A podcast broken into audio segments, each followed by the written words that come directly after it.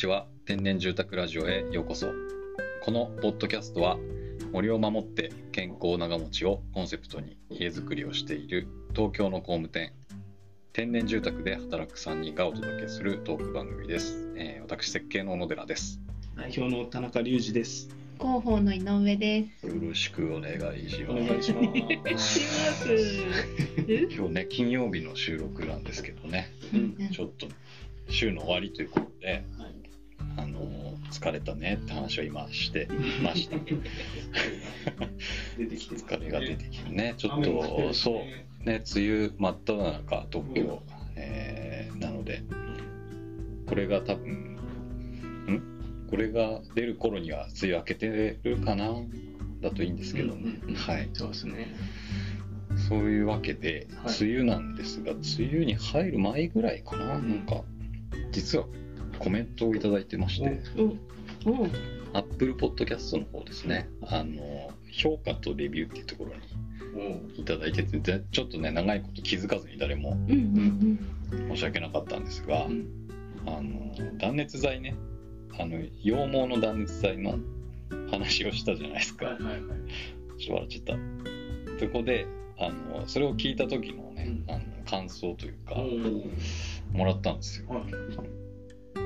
ちょっと羊毛かな。もう？羊毛？羊毛羊毛かな。えっとねはい。ちょっと一部読みますね、はい。えー羊さんの毛という言葉で思い出したことがあります。うん。それは子供の頃に見た綿羊の毛刈りです。ん。綿羊っていうのは何ですねあの羊綿の羊と書いてはいはい。あのその野生のではない羊ってことですよね多分ね、で、えー、と綿羊は毛刈りの方の毛刈りの型に型の型。両足押さえられながらかっこ4の字固めかっこ笑い。おとなしく毛を刈られていました。最後にはくるんと服を脱いだように一枚の布のようになって広げられていました。うん。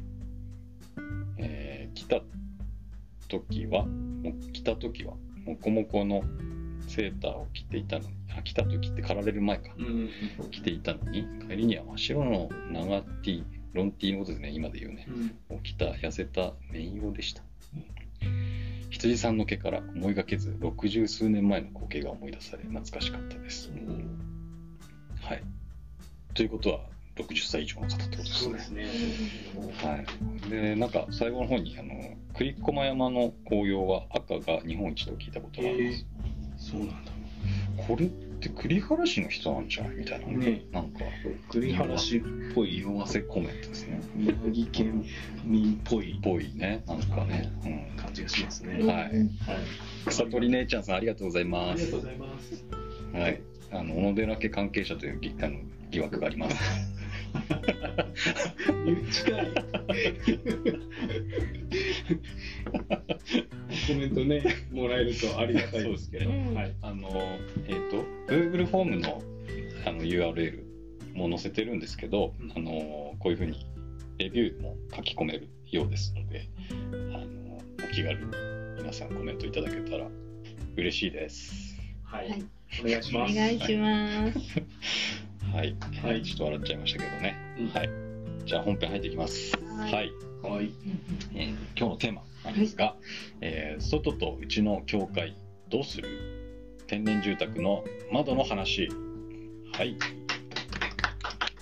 はい。ということで、えー今日は真面目な回ですねあ、前回はロックンロールの話でしたが、はいねまた戻ってきて、まあ、はい一番真面目な話なんですけどねそうでしたね。うんまあ真面目に話してもらいましたけどね。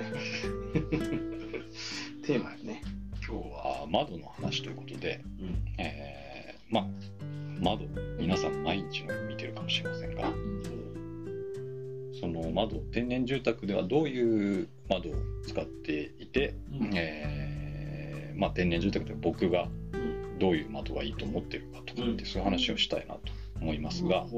窓。えーまず窓には種類があって、うん。えー素材ですね素材によって。うんで一番皆さん身近なのがアルミサッシと言われるものだと思うんですが、えーまずサッシって何みたいな話なんですけどうん。多分ねあの枠。枠つけて、うん。多分その枠とあとこうアルミサッシだとガラスの周りこうアルミになってるじゃないですか、縁を囲うように、だあれのことを多分ねサッシで呼ぶんだと思うんですよ。あ。ガラガラガラってなる部分。うんうん。うん、であの要は窓枠と、えーえーうん、そう。ちょうまく説明できないしあんまり意識したことがなかったんですけど、まあまあまあまあ建築では結構サッシって言っちゃうけど。サッシっ、て言いますね。うん。ね、一般的には窓ってうん言った方が分かりやすい。あとね開口部って言うんですよね。うん。多分専門あの人は。はいはいはい。窓ってあんま言わないかもしれないですね。うんうんうんうん。確かにそうですね。そう。でアルミサッシが、えーしそうね、すごい日本にいっぱいあると思うんですが、最近は、えーないかな？あの新しくは。あんのかな？商品自体はある。一応あるみたいですね。うんっていうのが、えー、とアルミ樹脂複合サッシっていうのが、あのーあって樹脂とうん。両方使ってる。外側がアルミなんだけど中に樹脂が使うんわれてたりするサッシがあって、えー、と天然住宅これ使うこと多いですね、うん。はい。アルミ樹脂複合サッシ、うん。えーまあ、えーリーズナブルというかですね、うん結構窓の数が多いというかまあねあの予算に結構関わってくるところでもあるんですけどね、はい、であと樹脂サッシっていうのが最近もう主流にしたいのかな。うん。うん。そうですね。国もうん。サッシうん業界もうんそっちに切り替えていくっていう話をよくしますよね。っていうのは、えー熱を伝えにくいからなんですよね。うん。あの樹脂って、えーとアルミって多分想像すると分かると思うんですけど熱くしたら熱くなっちゃうじゃないですか、うんうん。でその要はこう温熱環境的にアルミサッシって良くないよねって話に、まあ、今更なんですけど、うん。気づき始め、うん。もう樹脂にしようよっていうので、樹脂サッシの方、えーちょっと前は高かったんですが、価格も結構抑えられてきてる印象があってで、まあ、天然住宅としてその樹脂を使うっていうのがどうなんだろうっていうのはあったんですが、うん。まあ、温熱環境は大事だから樹脂サッシをあの提案して使うこともありますと。うん。で最近ではもうねペアガラスは当たり前なんですが、うん。トリプルガラスっていうのがあったりするんですよ、うん。ガラスが3枚入ってたりするんですね、でもう断熱断熱で。うん。うんもうすごいんですよもう。もう断熱。とにかく機密断熱取ろうっていう動きですよね、うん、そうですね。そう。まあいい面もあればうんって思うところもやっぱりあるしね。そうですようね。まあ樹脂サッシはえっ、とそう断熱性能が高い。かなそれぐらいそれが一番ででえっ、とね多分ヨーロッパのあたりはもう樹脂サッシが普通なんじゃないですかね。多分7割8割ぐらいじゃないですか。それぐらい、新築の7、8割とか、樹脂差しになって、ね。はい。日本は多分1割2割とか。えっとね、1割。この前、うん。ちょっとやっぱ樹脂サッシの価格がうん。最近下がってきて、うん。で、えーやっと、えっとアルミと樹脂複合とうん。樹脂の割合が1対1対1ぐらいって数ヶ月前に聞きましたね。うん。はい3割ぐらいの。そうそう、それぐらい増えてきてる。なるほどなるほど。うんうんうん。うん、まあね何をうん何を良しとして選択していくのかっていうことだと思いますので、うんうんいいと思いますね、うん。はい。樹脂はその紫外線とかうんうん。劣化しないんですか、えっ、と塩ビだよね。塩ビだからあのししないしにくいっていう、まあ、メーカーとしてはそういうふうに言ってること多いかな。あのえっ、とあれじゃないからポリプロあポリプロピレンポリプロピレンだっけ？プラスチックみたいなやつ。あの要はバプラスチックのバケツとか外に置いとくとうん。なんか劣化してくるじゃないですか、はい脆くなって。あのイメージがあるんだけど、うん。ああいうふうにはならないよっていうことですね、うん。なるで、えーあと木製サッシっていうのがあります。うん。これは、うん、めちゃくちゃ高いイメージがありますね。金額がね。ただ、えーすごくやっぱり木もあの熱を伝えにくいので、うん。あの断熱性能も高いし、えーその既製品もの木製サッシであれば、えー特殊な金物を使ったりするので気密性も高いと。で見た目も何よりいいと、うん。まあ、木のね暖かい感じがあったりしますのでこれはうーん全部木製サッシでやったことはないか。ないよね多分ね。ないですえーね一部こう大きい窓とかを木製サッシにしたことはありますね。何回かね、うん。最近もありますね。うん。で木製サッシも断熱性は高いし気密性も高いと、うん。まあ、お金さえ許せば、えーいい選択なんじゃないかなと思いますね。うん。であとは、えーサッシじゃなくてあの建具屋さんが作る木製建具うん。外部用建具みたいなことですね、えー、と昔の家は、えー全部これだった。うんはずです。うん。で、えー、とレールも単純なねあの高丸レールっていうんですけど、え1本レールが真鍮とかステンレスのねレールが入ってて、えーそこをガラガラガラって開けてなんかねじねじで鍵をはい。あの閉めるみたいなね、うん。昔ながらの。うん。うんこれもこれはあの機密性は正直低くなってしまいます。どうしても。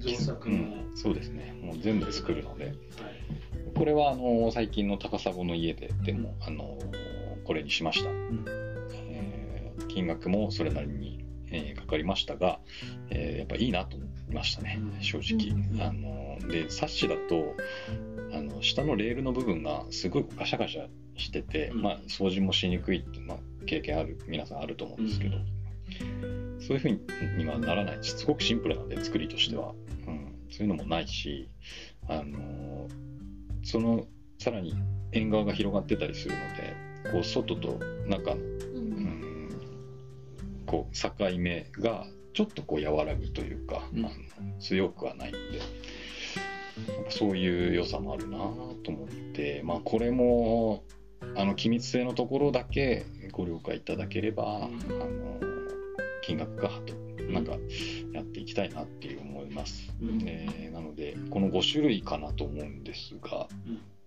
アルミサッシアルミ樹脂複合サッシ樹脂サッシ木製サッシ、えー木製建具うん。かな。あとあるかな。あと多分その木製と金属を組み合わせたやつとかそれぞれねメーカーであのーあると思うんですけど、うん。で、えー窓の今度取り方、えーどういうふうに計画するかみたいなうん話をしていこうかなとちょっとすいません今電話来ちゃって。ちょっとなんか、えーなんですがあの、えーそういう、まあ、アルミのとかの窓の種類があって。で、えーこれそれをどういうふうにうん。建築の中で使っていくのかとうんうんでで僕はえっ、とですねまあ建築家の伊礼さん。うん伊礼聡さん、ん。えーみんな大好き伊礼さん。が、えーよく言うのが、えー開口部金棒に心地よさは宿る。うん。とよく言ってるんですね。金棒？金棒。開口部窓のあたりにうん心地よさの鍵があるんだよっていう話ですですね。えーまあ、これは僕の解釈としてはその、うん、外と中のこの関係性をどうデザインするのかうん。っていうことなのかなとうん。思ってて、うん、なんか緑が見えてたりとか遠くが見えるみたいなところにやっぱ窓設けたいですよね。それ、まあ、ピクチャーウィンドウって言ったりもするけど、その景色を切り取るっていうそれを、なんだろうな、こう、ちゃんと見極めて、あの窓が欲しいところにちゃんと的確なサイズで作ると、まず。でそこに、えーガラス戸なのか、えー網戸なのか雨戸が必要なのかとか、うん格子の格子状の窓にするのかとか、なんかそこで外と中の関係をデザインするっていうのを、まあ、距離感みたいなことをデザインするっていうか、まあ、そういうことができたらいいなとうん思ってるんでです。うんはい。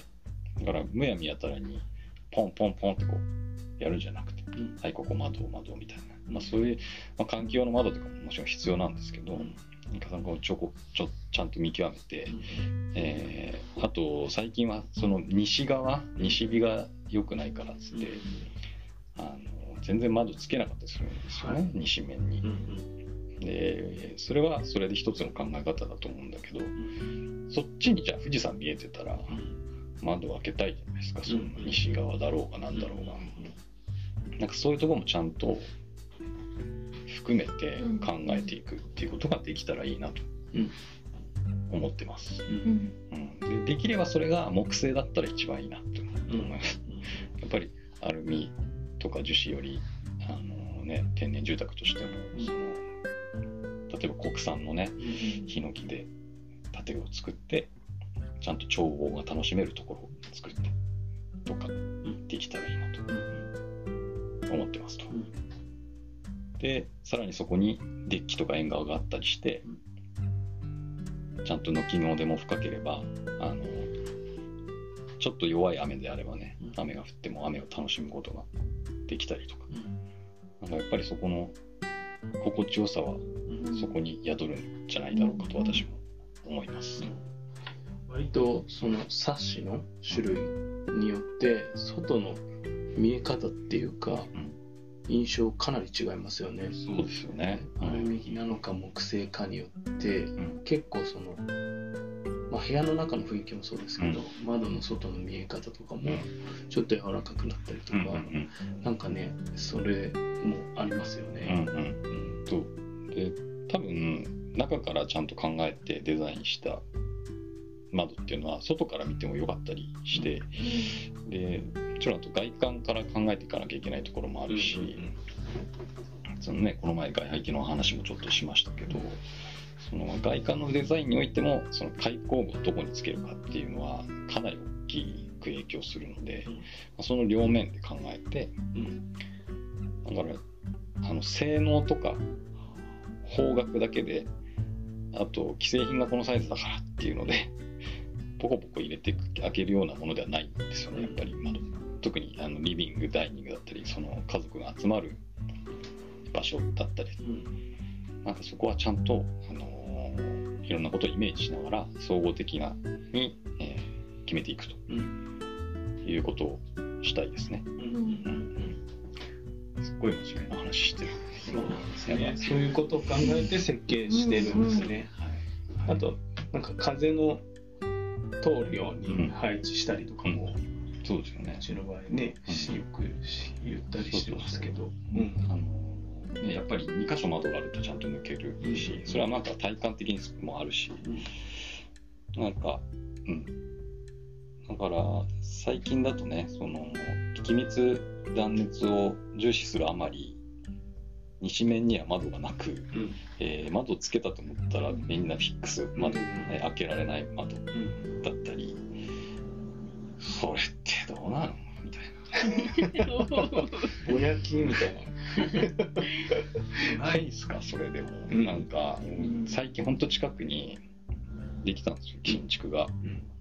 あのまたその具体的な話して申し訳ないですけど本当窓がある面にん。多分西面だなあれ、でも西面に一切なくて。うん。で結構暗い外観でうん。でその西面にはでも道路なんねうん。じゃああの住民が歩くうん。その近所の人が歩く道路うん。なんだけど暗い壁が表だから反り立ってるような感じなんですよ。うん。窓一個も開いてないから、まあ、プライバシーのこともあるしうん。あのそれが開けなかった理由っていうのはもういくらでもあるし理解できるんだけどじゃあそのあの風景にそれがなるって考えたらどうかなっていう。うんうんじゃあそこにちょっと木を植えようかっていうのでもいいかもしれないし、ね、生垣を植えてあの視界を遮った上で窓をじゃあつけようかでもいいかもしれない。西日が気になるならブラインドをつけるとかいろんな対策があるかもしれない。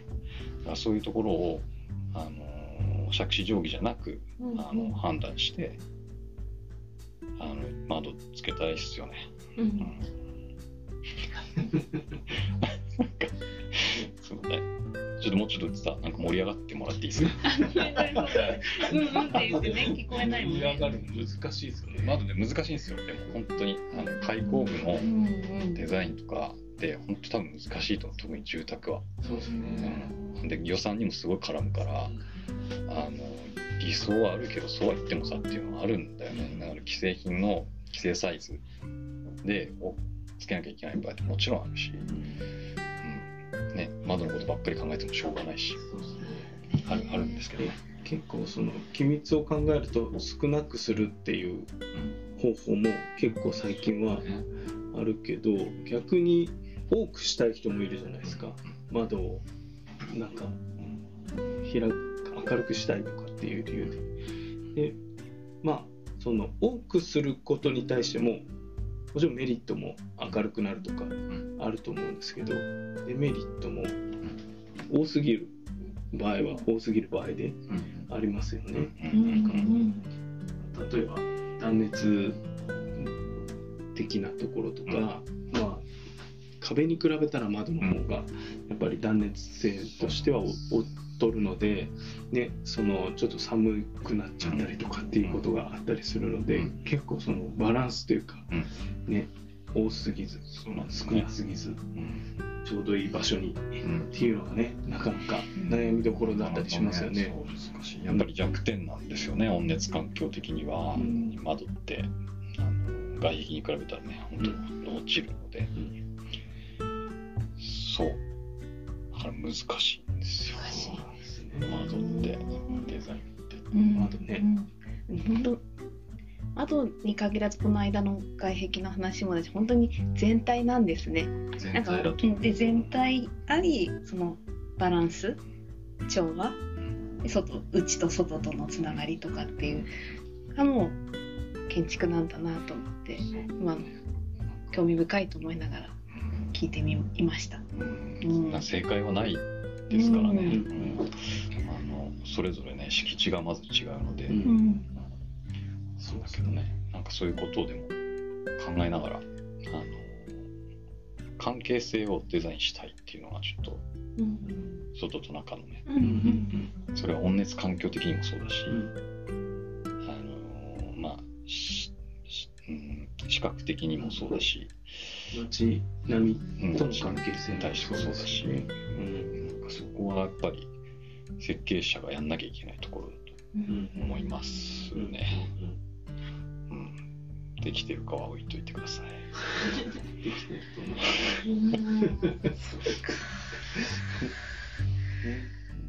と思う周りの家の窓の位置とかも結構考えないといけないですよね。そうだそれもある。あと周りのお家のうん。ねあの換気扇のレンジフードの後ろに窓があるとうん。うん。カレーの匂いがしてきたり。隣の夕食がわかる窓。住宅地はね、そういうこともありますありますねね。うん。あ本当にそうそうそう。そうそう。近いから。うん。うん。うん。そういうとこにわざわざ、ま、窓を設ける必要があるかどうかとかね、うん、そういうのもありますよね。うんまあね、難しいんですよね。うん。うん、だから、これやったから悪いとかっていうのもないし、あのやっぱりそそれなりに、まあ、うちの物件ももちろんそうだけど、理由があって、そういう窓になって予算だったりとか、あのそういうのもあるんで、あの一概には言えないんだけど、うんうん。なんか僕の理想としては、やっぱり、あのそういうふうに関係性を考えた、うん。えー窓開口部の取り方をして、さらに一箇所木製建具木製サッシだといいかな？勝負の一箇所。一箇所でいいからっていうところがあるとなんかいいんじゃないかなと思いますので、うん。はい、きっとこうその設計事務所だったり工務店だったりでそれぞれの多分その特徴あの考えがきっとあるんだなって今日の話も聞いてて思ったのでなんかそれを聞くのいいですね。なんか自分がその世襲だったとして、まあ、こういう広くここは窓大きいの欲しいとかここは小さくとかっていう多分希望ももちろんありつつもなんかその相手に聞聞いてなんかすり合わせられたらいいなって思いました私もなんかこう明るい大会校も気持ちいいなと思いつつなんかこう結構暗がりも好きなので、うん。ちっちゃな窓もいいなとかうん。なんかそういうねもうあるんだけどもそうただただ自分が好きだからそれするっていうよりはそこにはいろんなことがかか絡んでるんだなっていうことを自覚ししてなんか考えられたらうん。きっといいお家が建つなというふうに思いました。素晴らしいまとめでした、うん。ね、ということで難しいということで。難しいなって。いろんなことを考えながらちょっと設計しないといけないのが窓なんですね。うんうんそあのね家作り考えてる方とかもちょっとそういう目線して窓どうしようかなっていうことをけん考えてみても面白いかも楽しいかもしれないですね。う。うんうんうんうん。ね街を歩いててもあの窓うんどんな窓なんだろうなみたいな。どんな？なんであそこに窓があるんだろうみたいな。外からじゃ分かんないか。まあでもそそうだね外からもすごいやっぱり見えるからね窓ってそうですよね。すごい影響あるんですよやっぱり。ねう。うんん。あのね、視線がねなんか見えちゃうっていうのもあるわけじゃないですか。うんドーンってうん大開口道路に面してたらうん。見ようと思ってなくても見見えちゃうってこともあるし、なんかねそれもやっぱ関係性なのかなと思うし、うんそうですね。あと、なんか、あの、子供の小学校に行くまでの間の道に、うんいつも猫がこあう、寝転がっている窓があるんですよ。寝転がってる。うんうん窓うん、で、うんなんかいつもいるんですよね、そこに。猫用の窓。なんだっけそれ。なんて言うんだっけ。え？にゃにゃるにゃるソックじゃなくてなんだっけ。なんかそういうの言うよね。そうなんですか？猫ちゃんさよく窓でさ、うん。パトロールしてるじゃん窓。そっち外を見て。あ、そうそう、外見てるんですよね。猫窓好きですよね、猫ちゃん。うんうんうちもなんかあの猫ちゃんをいっぱい飼ってる建主さんのお家の窓を設計するときに、まあ普通人間だったらね下場どどれぐらいにします？下この窓枠の下場下場っていう。はいはいはい。腰窓の。腰窓のうんうん。100そうだね。110センチぐらいにするのをぐっと下げて40センチぐらいうんのところに窓を作って、猫ちゃんをこうやって覗けるぐらいの窓を作ったりとか、ね。うん、それもいいですねそうそうねそう、ね、そうだな。そういう方法があったりしますね。あったりして。うん、確かに。ペットにも関わりますね。そう、開口部ね。う、うん。んなるほど。やるほど。それ言えばよかった。って今思ってたら言われたというわけでこんな感じでしょうか今回外と内の境界どうする、うん。天然住宅の窓の話ということで、はい。はい、皆さん考えてみてください。はーい。はい、はい、えー今日も最後までお聞きいただきありがとうございました。天然住宅ラジオでは皆さんからのお便りを募集中です。番組の説明欄のリンクからお便りフォームに飛ぶことができます。ご感想やご質問話してほしいテーマなどお気軽にお寄せくださいまた天然住宅の家づくりに興味を持っていただいた方は家づくりセミナーや見学会の参加もお待ちしていますこのインターネットラジオは毎週金曜日夜6時に配信中です。次回もどうぞお楽しみに。はい、ありがとうございます。ありがとうございますありがとうございます。